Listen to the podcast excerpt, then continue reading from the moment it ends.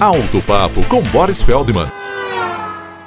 Se você está numa estrada descendo um trecho íngreme e sinuoso e usando o freio direto em cada curva, sem engatar uma marcha mais forte para ajudar com o freio motor, é bastante provável que aconteça o chamado fading no seu sistema de freios, um superaquecimento dos seus componentes e você fica literalmente sem freio. A única solução é parar alguns minutos no acostamento até que o sistema se resfrie e volta a funcionar normalmente. Se você, preocupado, levar o carro no dia seguinte à oficina e contar o problema ao mecânico, tome cuidado, porque alguns vão sugerir a substituição de alguns componentes, o que é uma picaretagem. Os freios continuam em bom estado e o problema só vai se repetir quando você se esquecer novamente de engatar uma marcha mais forte numa descida íngreme e sinuosa.